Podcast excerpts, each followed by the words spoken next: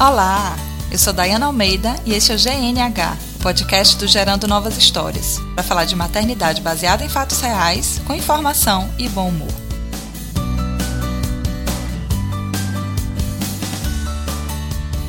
Olá, como vão vocês? Hoje eu quero começar o episódio com um quadro novo, que é o Mimimi Mail. É um quadro para comentar as mensagens que vocês me mandam sobre os episódios. E eu quero começar agradecendo imensamente ao Alexandre Gomes e ao Renan Alves. Eles são podcasters mais experientes e tiveram acesso ao GNH Podcast. Me mandaram mensagens muito informativas sobre o podcast, com várias dicas para melhorar os áudios, com várias sugestões. O Alexandre Gomes ele é editor de podcast. O site dele é www.editorsenhora.com.br Vou deixar o link lá no post do episódio. E o Renan Alves também tem um programa muito legal, um podcast muito legal, que é o Na Trilha. Mas esse eu vou indicar depois. Eu estou ouvindo todos os episódios e depois ele vai entrar nos podcasts indicados. Quero agradecer também a Vanessa Costa e a Fernanda Godoy. As duas me mandaram mensagens no bate-papo. Surgiram temas que são interessantes para elas, então esses temas vão rolar, já estão anotados. Se você também quiser sugerir outros temas, pode mandar e-mail ou mandar qualquer mensagem que eu vou colocar aqui na pauta para abordar esses temas. Teve um, um, comentário muito engraçado no episódio sobre esterogestação, o último episódio, e eu falava sobre o bebê ficar no colo o tempo inteiro e as habilidades que a gente desenvolve com isso. E aí a Flávia Casado comentou que a gente tem que aprender a movimentar as coisas com a mente. Vamos ser agora ex-moms. Eu adorei. Lembrei de quando eu esquecia de pegar a minha água, sentava para amamentar com o bebê no colo e esquecia de pegar a água. Ainda bem que tinha minha mãe lá, eu sempre pedia. Virou até uma piada interna: mãe, traz minha água. Ou pior, quando eu esqueci o celular longe, e aí eu começava a amamentar, não tinha ninguém por perto, tinha que levantar e a bebê podia perder a pega ou podia acordar se estivesse já cochilando. Danila também falou do ar-condicionado, que às vezes está muito frio, está muito quente, e ela senta e o controle do ar-condicionado está muito longe, isso é bem difícil. Então seria realmente uma habilidade incrível você poder movimentar as coisas com a mente. Teve também um e-mail, um comentário na página lá do Facebook, facebook.com.br gerando novas histórias, da Adriana Jardim, que é minha amiga de puerpério. Ela participa do grupo que a gente tem para passar né, esses perrengues juntas. E ela diz assim: Eu gostei tanto da parte onde você fala da nostalgia do presente. Nossa, eu sinto isso tanto que chega dói no meu coração. Ontem mesmo eu chorei botando o pequeno para dormir, pensando que um dia esse momento não existirá mais. Só de escrever isso de novo, pensando nas musiquinhas de Niná que eu canto para ele, eu choro de novo. Ai, Drica, daqui um abraço, porque é exatamente o que eu sinto. Eu nem leio mais essas mensagens que rolam na internet sobre como esse tempo vai passar, que daqui a pouco a sua cama vai estar tá vazia de novo, que daqui a pouco ele não vai mais aceitar o seu colo. Nossa, é, muito, é muita dor no coração de uma mãe. Então eu te entendo completamente, tá? E a todo mundo que comentou, que mandou alguma mensagem, muito obrigada pelo carinho de vocês. Esse canal fica aberto para vocês complementarem as informações que eu passar aqui, para fazer alguma pergunta do que não tiver entendido, ou para contar a própria experiência, qualquer coisa. Se você quiser, eu posso usar o pseudônimo, é só avisar na mensagem. Eu posso também só te responder o e-mail, se você me pedir, para não, não ficar no ar. Mas sempre que eu achar que vai ser interessante para mais pessoas e que não tiver expresso na mensagem, esse e-mail pode vir parar aqui no Mimimi-mail.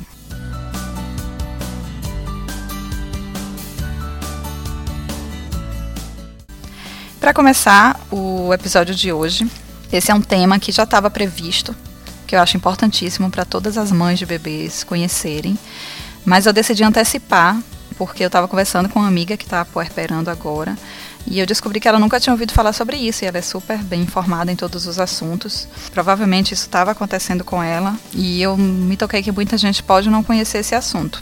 Então o tema de hoje é o efeito vulcão ou A Hora da Bruxa. E os dois nomes são igualmente assustadores. E o bagulho é muito doido mesmo, viu? Da primeira vez que aconteceu, eu já sabia que existia, enfim, já tinha lido sobre isso. Mas quando chega a hora, você fica meio doida, você não reconhece, você fica sem saber o que fazer. E eu, por exemplo, para lidar com o efeito vulcão e com a bruxa, eu parei de comer batata, para você ver a coerência da pessoa. Mas eu conto essa história mais lá no final do programa. Efeito vulcão, ele tem a ver com sono, Em outro episódio eu vou falar sobre a fisiologia do sono em geral, sobre os sonos do bebês, as características. Mas hoje eu quero abordar especificamente o fato de que o sono diurno, ele afeta diretamente o sono noturno. E aí eu pergunto, qual é o principal desejo de pais que estão desesperados de sono, de cansaço, período de puerpério? E aí você vai me responder que muito provavelmente é o desejo de que o bebê durma bem à noite, para vocês poderem, para a gente poder descansar e recuperar as energias. E aí o que é que o senso comum nos diria? Né? Que se o bebê dormir pouco durante o dia, ele vai ficar muito cansado e vai dormir bastante à noite. Tipo assim, deitou e desmaiou. Certo? Apenas não. Não, não poderia estar mais errado. Se você fica preocupada quando o seu bebê está dormindo bastante durante o dia, e aí você acha que isso vai fazer com que ele não durma, essa famigerada entidade conhecida como noite toda, que eu nunca vi nem comi. Não, mentira. Depois de um ano eu já vi algumas. Mas enfim, se você tem medo que por dormir muito durante o dia ele não durma à noite, apenas pare, respira e preste atenção aqui no que eu vou te contar. Então, você lembra quando o Tia Dai falou no episódio passado sobre a esterogestação? Que muito colinho, muito aconchego, muito toque faz reduzir os níveis de cortisol no sangue. Cortisol, aquele hormônio do estresse. Então, sabe o que é que faz aumentar o cortisol? A falta de sono. E sabe quem são os responsáveis por uma boa noite de sono? A serotonina e a melatonina.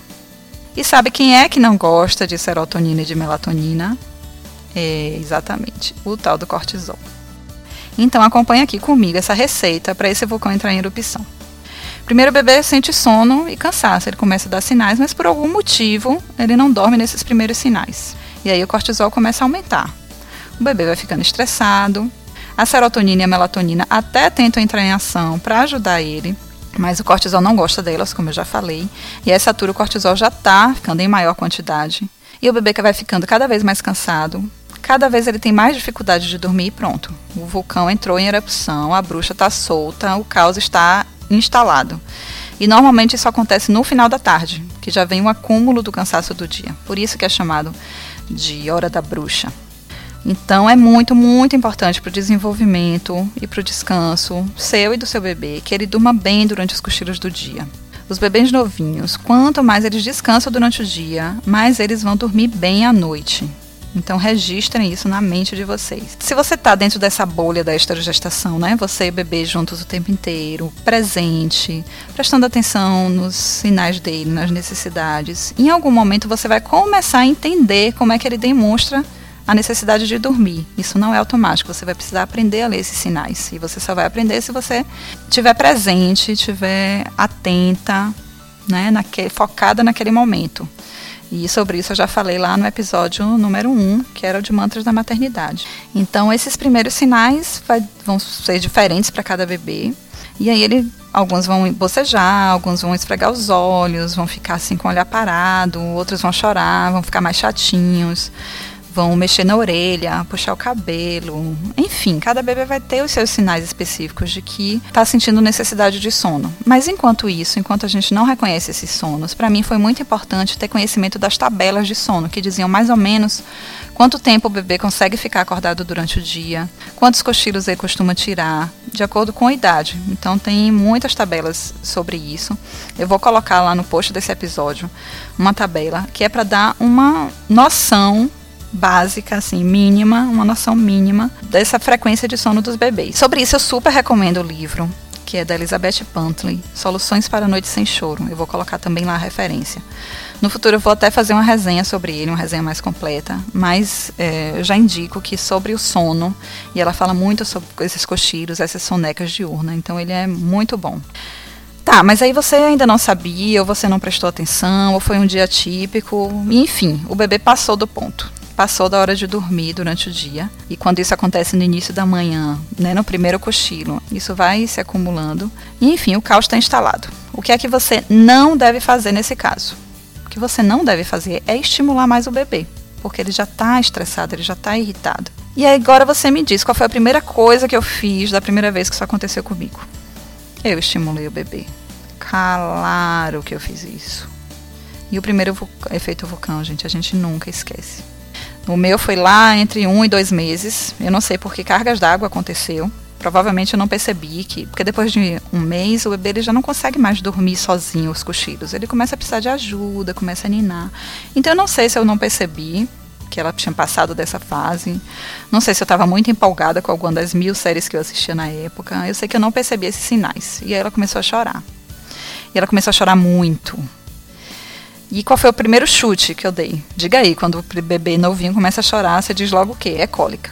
E essa, inclusive, foi a primeira vez e a única vez que eu achei que ela estava com cólica e que no final nem foi cólica. Isso também vai ser um assunto de um outro episódio, né? A, a história da bebê que nunca teve cólicas. E são vários. Enfim, achei que era cólica e fui lá fazer massagem. E apertava a barriguinha, e fazia bicicletinha, e mexia ela para um lado e mexia para o outro, e colocava no meu colo e ficava andando, enfim. Ela já morta de cansada, Imagine aí você, morta de cansado, e alguém fazendo bicicletinha, alguém mexendo na sua perna sem deixar você dormir. E aí foi um caos. Até que eu cansei de tudo, me resignei, sentei com ela, comecei a ninar para ver se o, o que é que adiantava. E aí ela foi se acalmando e dormiu. E aí que entra a história da batata. Eu imaginei que foi alguma coisa que eu comi que deu cólica nela. E aí fui rever o que, é que eu tinha comido de diferente. Enfim, eu acho que eu tinha comido um purê de batata e eu botei na conta do purê de batata, fiquei um tempão sem comer batatas, até que eu comecei a decifrar os sinais de sono. Eu comecei a perceber qual era o choro de sono dela. E descobri que naquele dia foi um efeito vulcão, não foi cólica. E aí a pobre da batata voltou para minha dieta. Tá, eu já disse o que é que não deve fazer, é estimular mais o bebê. E o que é que você pode fazer? Primeiro, reconhecer que é sono. Se você ainda não reconhece, você primeiro vai pensar, bom, mas se é final da tarde, se ela não dormiu direito durante o dia, e aí as tabelas vão ajudar nessa quantidade de sono, para você ter uma noção, pelo amor de Deus, você não vai esperar que o bebê durma exatamente o que tem dito ali. É só para você ter noção se ele deve dormir cinco ou uma vez por dia. Então, se ele não dormiu bem durante o dia, se está no final da tarde, se não tem nenhum outro indicativo de que ele está sentindo dor em algum lugar, enfim, primeiro você aposta no efeito vulcão, porque acredite, ele é muito comum. E aí, se não der certo, você tenta partir para outras, outras possibilidades. Em sabendo que é efeito vulcão, o que é que você vai fazer primeiro? Você vai focar em você, em se acalmar. Lembra do aviso de voo? Primeiro você coloca máscara e depois você ajuda as crianças e os necessitados. Então pronto, primeiro você vai se acalmar, vai respirar e depois é que você vai focar em acalmar o bebê. Se ele precisar tomar um banho, se tiver muito calor, enfim, se estiver na hora de dormir, você achar que ele precisa de um banho, tentem tomar o banho juntos no chuveiro. Lembra que é preciso reduzir os estímulos. Então, ambiente tranquilo, luzinha de preferência mínimo possível tomem um banho juntos, ou então vá direto para os métodos que você acha que funciona para ele dormir, que você já deve estar acostumado. Se ele dorme ninando, vá ninar calmamente. Se ele dorme com você correndo pela casa, corra pela casa, com ele chorando mesmo no início, e depois ele vai se acalmando. Se é dando voltas ao redor da mesa, e olhe essa coisa de correr pela casa, dar volta ao redor da mesa, não estou tirando da minha cabeça não, eu já li essas histórias. Tem bebês que têm as formas mais divertidas para as mães de dormirem. Então, alguns gostam de ficar quicando na bola de pilates. A mãe senta na bola e fica com o bebê quicando. Então, se essa é a forma que ele gosta de dormir, ouvindo canção de Natal, enfim, o que for. Se concentre e persista nisso, que aos poucos ele vai se acalmando e vai finalmente dormir. Ontem mesmo, por exemplo, minha filha já está com 17 meses, não é mais um bebezinho. Ai, ela não é mais um bebezinho. A Supermãe aqui estava finalizando a pauta desse episódio, porque eu anoto os tópicos, as coisas que eu quero abordar para não me perder. Um episódio sobre efeito vulcão e eu simplesmente deixei ela entrar no efeito vulcão. A gente tinha chegado de viagem, ela estava super cansada. E aí marido começou a me avisar que ela estava cansada, que ela estava com sono, estava coçando o olho, o olho estava vermelho, estava chatinha. E eu, só mais um pouquinho, não, já estou terminando, já vou, nananã. Até que a gente foi decidir né? Terminei, fui lá levar ela para o banho. E alguma coisa aconteceu que eu fui reclamar. Ah, acho que ela queria enfiar a mão no vaso sanitário, tipo assim. E aí eu não deixei, pronto. Foi o estopim para a erupção do vulcão. Foi muito choro, muito choro. Um escândalo. E aí eu tive que tinha que dar banho nela, ela estava super suja da viagem, já estava no banheiro para tomar banho. E aí fui cantando a musiquinha que eu canto para ela dormir. Ela chorando, chorando muito. Eu pedi calma. Dizia que eu entendia que ela estava muito cansada. Eu pedi desculpa por ter deixado ela chegar naquele nível de cansaço. Eu disse que eu também estava cansada, mas que agora ela ia descansar. Fui falando calmamente. Depois fui cantando e isso ela chorou o banho inteiro. Coloquei para trocar de roupa, ela ainda chorando. Mas eu, eu já sabia reconhecer, eu já sabia que era um efeito vulcão, não era nada demais. Então eu mantive a calma. Fui cantando as vitrines de Chico Buarque, que é a musiquinha que eu canto para ela dormir. Então fui cantando, fui terminando de vestir a roupa dela. E ela foi se acalmando, mas enfim, só se acalmou mesmo quando a gente entrou no quarto e ela foi mamar para dormir. Foi o momento em que ela dormiu, mas também ela dormiu e apagou e dormiu a noite inteira. Isso era oito e meia da noite, ela acordou seis horas da manhã. Isso é motivo de comemoração, mas eu não comemoro porque eu sei que é uma vez na vida. E essa é uma diferença também para os bebês. Normalmente os bebês que não dormem bem durante o dia, a noite é mais agitada. Depois de um ano, um ano e meio, esse padrão já vai mudando. Mas eu vou falar sobre isso no episódio de Fisiologia do Sono. Uma outra coisa importante sobre o efeito vulcão é que no final do dia, quando já está nessa hora da bruxa, o bebê estressado e tal, ele não consegue mamar direito porque ele está muito irritado. Então ele pega o peito, ele larga o peito, ele fica agoniado, ele não consegue mamar. E aí as mães de primeira viagem, as mães que têm alguma, alguma insegurança em relação à amamentação, a primeira coisa que pensa é que ele mamou tanto durante o dia, porque quando está em pico, quando está num período hum, que demanda mais, o bebê realmente fica grudado no tempo inteiro. Então, a primeira coisa que as mães pensam é que ele mamou muito e aí o leite secou, chega no final da tarde não tem mais leite para o bebê e aí se desesperam. Então, repitam comigo. É efeito vulcão, não é falta de leite. É efeito vulcão, não é falta de leite, ok? Então é isso, o episódio de hoje. Fico aguardando os comentários e as mensagens de vocês para contarem as histórias ou para tirar dúvidas ou para complementar isso que eu falei. E vamos ao podcast do dia.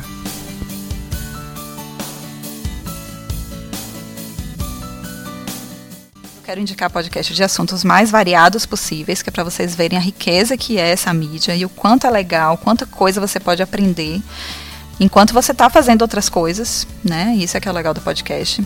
Então, eu vou começar apresentando para vocês o primeiro podcast que eu ouvi na vida, que foi uma indicação da minha amiga Carolina Lube, que queria me apresentar essa ferramenta. E aí me falou que existia esse podcast e eu comecei a ouvir. E é o Diário de um Elefante. É um podcast do Vladimir Campos e ele fala sobre Evernote. Evernote é um programa, um software, um aplicativo. É, você pode ter em, várias, em vários dispositivos e você organiza lá seus documentos. Sua vida inteira pode ficar guardado ali. Tudo que você precisar guardar pode estar ali, ele vai sincronizar com no seu iPad ou no seu celular ou no computador. Você pode compartilhar essas pastas que são chamadas cadernos, você pode compartilhar os cadernos com outras pessoas, se você tiver um trabalho em grupo ou se você tiver sociedade com alguém e vocês precisarem é, salvar documentos juntos. E eu adoro, eu uso bastante. Em relação a, a essas questões de maternidade, eu tenho esses cadernos sobre com os exames, então eu escaneio todos os exames e ficam lá quando eu preciso, se eu tiver em qualquer médico, eu preciso saber qual foi o remédio que ela tomou para aquela situação lá. Eu tenho lá as receitas também. Tenho todos os documentos dela, tenho as notas fiscais das consultas, que são feitos pagamentos. Tenho muita coisa, tem uma coisa que eu uso muito, muito, muito, muito, que é um checklist da mala de viagem, tanto minha quanto a dela. Então eu posso fazer um outro podcast sobre as viagens que a gente já fez juntas, que a gente adora viajar. Mas mesmo que seja uma final, viagem de final de semana, eu tenho ali um checklist e é só pegar a lista e ir separando as coisas. A cada vez eu vou atualizando o que é que ela não usa mais ou o que é que ela usa. Mas assim, é uma economia de energia mental enorme não ter que ficar lembrando tudo que tem que, que levar e acabar esquecendo um monte de coisa. Então depois desse checklist que eu deixo lá salvo no meu Evernote, nunca mais eu esqueci de levar nada em viagem. Então fica aí a dica de hoje. Vou deixar o link lá no post desse episódio no site. O endereço do site é www.gerandonovashistorias.com. Então vocês peguem lá as referências que eu citei nesse episódio. Podem mandar mensagem por lá ou pelo Facebook, facebook.com/barra gerando novas histórias, ou pelo e-mail contato arroba gerandonovashistórias.com. Fico esperando. Um beijo e até a próxima.